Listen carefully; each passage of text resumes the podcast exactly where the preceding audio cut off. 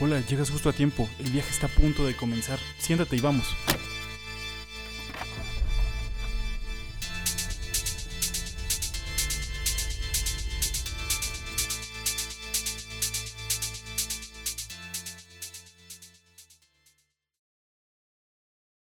Hola, buenas noches. ¿Me puedes llevar al aeropuerto, porfis? Claro. Oye, y disculpe la pregunta, pero ¿cómo le haces para viajar actualmente?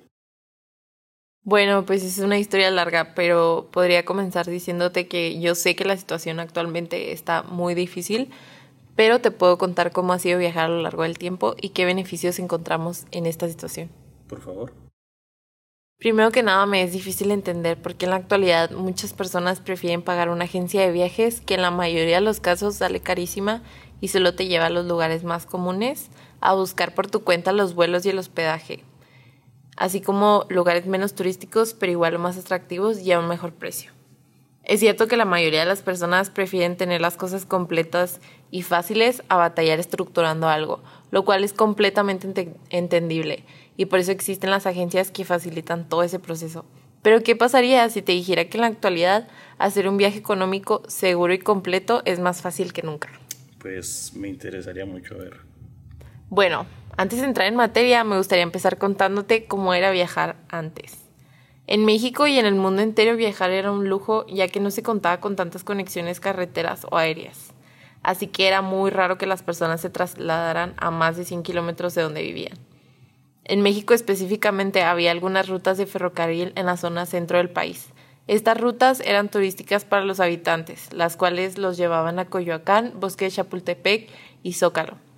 Una de las cosas que se hacían en estos tiempos cuando salías de viaje era mandar postales. Visitabas un país y en la oficina de correos enviabas una postal directo a tu familia o hasta la puerta de tu casa, lo cual era un recuerdo que podías tener de haber visitado ese lugar. Pero bueno, ¿qué podemos decir de las fotografías? En esos tiempos estaban las cámaras de rollo, las cuales no podías saber si habían salido bien hasta que las revelabas. Imagínate haber viajado al otro lado del mundo, llegar a tu casa, ver las fotos y darte cuenta que salieron mal. Por otro lado están los hoteles. El hospedaje en esos tiempos era casi siempre en una casa enorme que rentaba los cuartos y compartía la cocina. En cuanto al tiempo, las rutas eran larguísimas, no se tenía la infraestructura que tenemos actualmente y mucho menos la logística. Sí, la verdad suena bien complicado el panorama antes, pero ¿qué me dices de ahora? ¿Cómo está? Pues en la actualidad viajar es más fácil de lo que crees. Hoy en día un boleto de avión, según el país a donde vayas, puede ser muy económico. Existen aerolíneas que cobran más por la experiencia que por el servicio. ¿Por qué? Porque querrías pagar por un vuelo que cuesta mucho si solo estarás en un avión por dos horas. Creo que la importancia de los vuelos es llegar en seguridad con tiempo, en mi opinión. Claro que esto puede depender de la necesidad o preferencia de cada persona. Pero en la actualidad el tiempo que ahorras cuando viajas es impresionante, sea por tierra o por aire. La ventaja que tenemos al viajar por avión es que en unas cuantas horas ya estás en otro continente. Y por otro lado están las carreteras que han sido diseñadas para que puedas llegar a tiempo al que sea tu destino y de manera segura. Oye, ¿y qué opciones hay para para los vuelos, para las carreteras o eso? Pues actualmente existe que puedes comprar tus boletos en línea y no tienes que preocuparte por ir a un lugar por ellos. Hasta puedes descargar una aplicación de cualquier aerolínea, haces tu registro y no necesitas hacer fila en el aeropuerto. Suena muy bien y no, bueno, o sea, todo suena muy bien, pero no es muy caro. Pues ahora pensemos en el lado económico de todo este viaje, que es la estancia. Actualmente conocemos una aplicación que ha llegado a innovar la estancia de tu viaje, Airbnb. Esta aplicación ofrece un alojamiento del tamaño que gustes, desde una habitación hasta una casa entera, ofreciéndote cocina donde puedes preparar tu propia comida durante toda tu estancia y sentirte en casa al otro lado del mundo. ¿Qué más increíble que esto? Y lo mejor es que es más económico que quedarte en un hotel. Claro que está al otro lado, que hay muchas personas que prefieren que el alojamiento cuente con comida para no tener que cocinar. Están los hostales, que sé que mucha gente piensa lo peor de ellos, pero la verdad es que son lo más cómodo y relajante para un alojamiento. En cuanto a privacidad, si quieres quedarte en un cuarto totalmente solo, te sale la mitad de precio que si te quedas en un hotel y te dan los mismos beneficios. La ventaja que tiene el hostal es que convives con muchas personas de todos lados del mundo. Cuenta con áreas recreativas para poder socializar con estas personas. También tiene la opción de desayuno incluido y cuenta con cocina por si más tardecito decides comer ahí. Ok, ¿y sobre los lugares? Bueno, están los lugares turísticos, que es lo más importante de tu viaje. En muchos hostales o lugares estratégicos del lugar que visitas cuentan con mapas de la ciudad donde encuentras la ubicación de los principales lugares a conocer. Hasta vienen tours que incluyen todos estos lugares. Claro que es muy recomendable irte por estos lugares, pero depende siempre del país. Busca las dos opciones. Si el lugar es accesible, el cual podrías llegar en taxi, Uber o hasta caminando, siempre opta por irte por tu cuenta. La travesía de la llegada ahí será más interesante ya que puedes observar con más atención los lugares. El problema de los tours es que siempre llevan un itinerario súper pesado y muchas veces van muy deprisa y no disfrutas bien lo que estás viendo. Por otro lado está la ventaja de los celulares. Puedes encontrar fácilmente en internet los lugares a conocer de cierta ciudad. Muchas veces vienen más de lo que los tours incluyen y eso ayuda a conocer lugares que no todos conocen y terminan siendo tus favoritos. Créeme que me ha pasado bastante. Mencionando de nuevo el celular, qué maravilla que en la actualidad contamos con una cámara digital en la cual podemos observar específicamente cómo salimos y así la Torre Eiffel sale perfecta. Todo esto lo digo con la intención de que le saques, como todos dicen, el jugo a tu viaje. Que disfrutes al máximo tu tiempo ya que no vuelves a la misma ciudad muchas veces y menos si estás del otro lado del mundo. Sí, la verdad tienes mucha razón, pero ¿qué opinas de, de cómo van a ser los viajes ahora con la situación? Pues me he dado la tarea de investigar con varios expertos qué es lo que va a pasar después del COVID en cuanto a los viajes. Y puedo mencionar que Lara Barlow, directora general de Travel Zoo, dice que en estos momentos las ofertas de viajes están muy altas como nunca antes se habían visto, aún en temporada alta.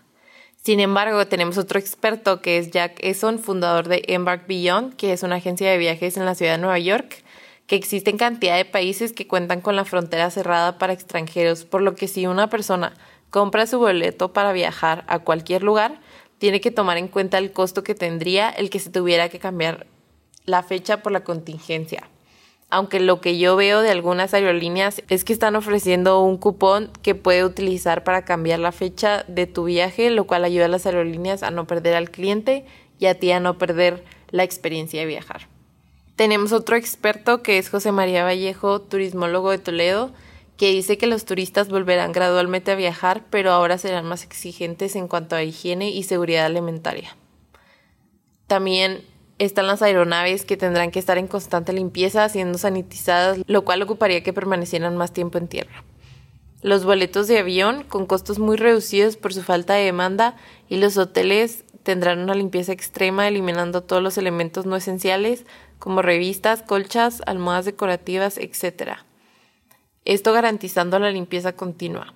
Todo esto se estima que duraría unos dos años para que pueda establecerse nuevamente a un servicio completo. Desde mi punto de vista, considero que, claro, todas estas medidas se llevarán a cabo por un rato y creo que no deberíamos de tener miedo de viajar, donde haya constante limpieza como son los hoteles, donde se encuentran ofertas muy atractivas ya que la situación actual ha orillado a las cadenas hoteleras a implementar nuevas estrategias. Pero para un futuro viajar será aún más fácil, ya no habrá personal humano, sino que todos serán controlados por máquinas, lo cual ayuda con esta contingencia a que no haya más contagios. Los vuelos van a permanecer con ofertas constantes para que las personas pierdan el miedo a viajar. Los lugares turísticos tendrán una ocupación más reducida para que pueda continuar el turismo, pero con las medidas necesarias.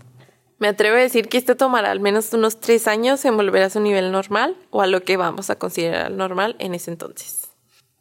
Pero si se tienen las medidas necesarias, todos deberíamos de tener en mente viajar, porque en lo personal he tenido la oportunidad de conocer muchos lugares maravillosos alrededor del mundo, lo cual ha hecho que mi mente se encuentre más abierta a muchas situaciones que se han presentado en toda mi vida. No hay nada mejor que el conocer las culturas que pueden llegar a ser muy diferentes a las tuyas y siempre te ayuda a ver el mundo desde otra perspectiva. Darte cuenta de que realmente no existe el mal o el bien, simplemente todo se trata de la perspectiva de donde lo veas. Oye, ¿y cuáles son los lugares que has conocido? Eh, en Europa he conocido Alemania, España, Irlanda y algunas partes de Europa que no he estado físicamente, pero pues en el aeropuerto. de América del Sur, conozco Brasil, Colombia, Costa Rica, Argentina, Chile, Ecuador y El Salvador por la ventana de mi avión. Y de todos estos lugares, ¿Cuál es tu favorito? Tu top 3. Mi top 3 sería en primer lugar Río de Janeiro, Brasil. En segundo lugar Barcelona, España. Y en tercer lugar Perú, Machu Picchu. ¿Qué me puedes contar de cada uno de estos? ¿Qué, fue lo que más te gustó?